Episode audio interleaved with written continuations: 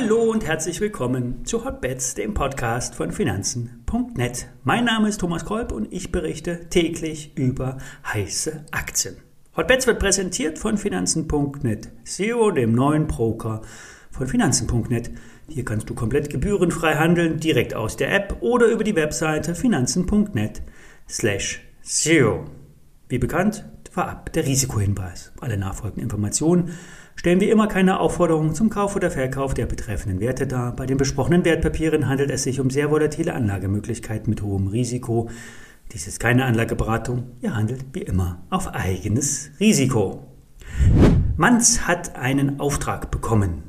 Es geht um nichts weniger als den Zuschlag für eine Batterieproduktion für BMW. Im Detail geht es um Anlagen zur Beschichtung des Elektrodenmaterials sowie um den Zusammenbau der Lithium-Ionen-Batteriezellen. Die Elektrodenbeschichtung wird durch Partnerfirmen umgesetzt. Die Assemblierung wird selbst entwickelt. Hier wird vereinfacht gesagt, gewickelt oder gestapelt. Das Zellmaterial wird in einer Rundzelle und der prismatischen Zelle in einem Wickelprozess zusammengeführt. Bei anderen Zellen werden die Elemente gestapelt. Manz will nun diesen Prozess in Deutschland und der Slowakei neu entwickeln oder beziehungsweise weiterentwickeln. Nach Angaben von Manz wird in diesem Jahr rund ein Drittel der, Produkt der Projektumsätze umsatzwirksam. Der Auftrag hat ein Gesamtvolumen im deutlich zweistelligen Millionen-Euro-Bereich, so das Unternehmen. Wir hatten die Manz-Aktie hier bei Hotbets schon mehrfach dabei. Der Wert hatte letzte Zeit immer wieder neue Tiefs angesteuert und wurde nun mit der Meldung losgerissen. Es ging im ersten Schritt um 20 Prozent nach oben. Ja, damit wird der verhaltene Ausblick endlich mal aufgehellt. Folgeaufträge aus der Autoindustrie und damit aus der Batterieproduktionsecke sollten nun folgen. Manz baut als Hightech-Maschinenbauer die Produktionslinie für die Millionen Batterien, die zeitnah gebraucht werden. Für Börse Online und andere Nebenwertexperten war die Manz eine Schläferaktie. Jetzt wurde diese reaktiviert. Kursziel 70 Euro. Nach dem Kurssprung vielleicht ein paar kleine Rücksätze abwarten. Zahlen gab es ähm, vom Online-Broker Flatex die Giro. Der Broker wächst weiter rasant und legte für das dritte Quartal gute Zahlen vor.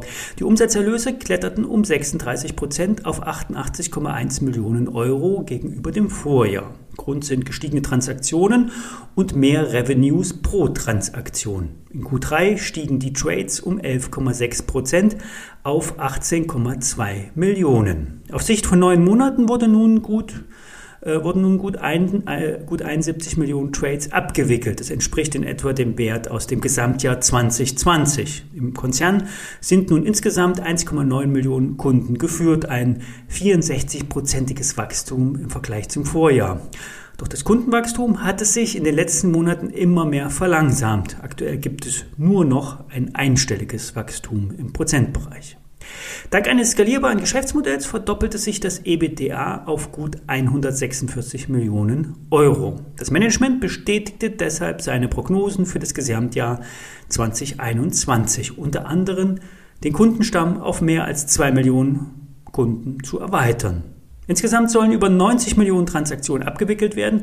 Traditionell ist das vierte Quartal bei den Online-Brokern stark bis sehr stark, immer in Abhängigkeit mit der Stimmung ähm, an der Börse und die ist ja derzeit relativ gut.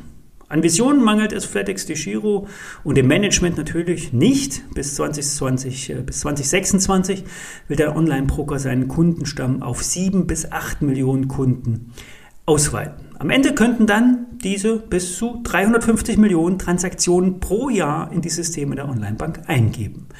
Der Finanzvorstand spricht von Stärkung der Monetarisierung. Soll heißen, Produktpartner wie Emittenten von Zertifikaten und Fonds sollen noch mehr für den Orderflow zahlen. Zudem wird immer mehr Orderflow zu alternativen Plattformen wie TradeGate geleitet. So sollen äh, die Girokunden bald vom Früh- und Späthandel über die Berliner äh, TradeGate profitieren. FedEx Giro ist mittlerweile fast 2,3 Milliarden Euro wert.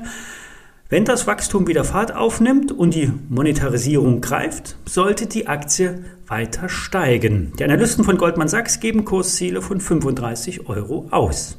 Aus charttechnischer Perspektive liegen nun die Deckel bei ungefähr 23 Euro. Dort läuft auch die 200er Tage Durchschnittslinie entlang. Bei 25 Euro gibt es noch ein altes offenes Gap Diese Kurslücken werden ja gerne vom Markt geschlossen, bilden also das nächste Kursziel. Ja, und das war's für diese Woche. Alle Details, wie die ISINs, Links, Hörerwünsche und so weiter findet ihr in den Shownotes. Am nächsten Montag steht wieder der Trade der Woche an. Bis dahin, schon mal schönes Wochenende. Bis dann.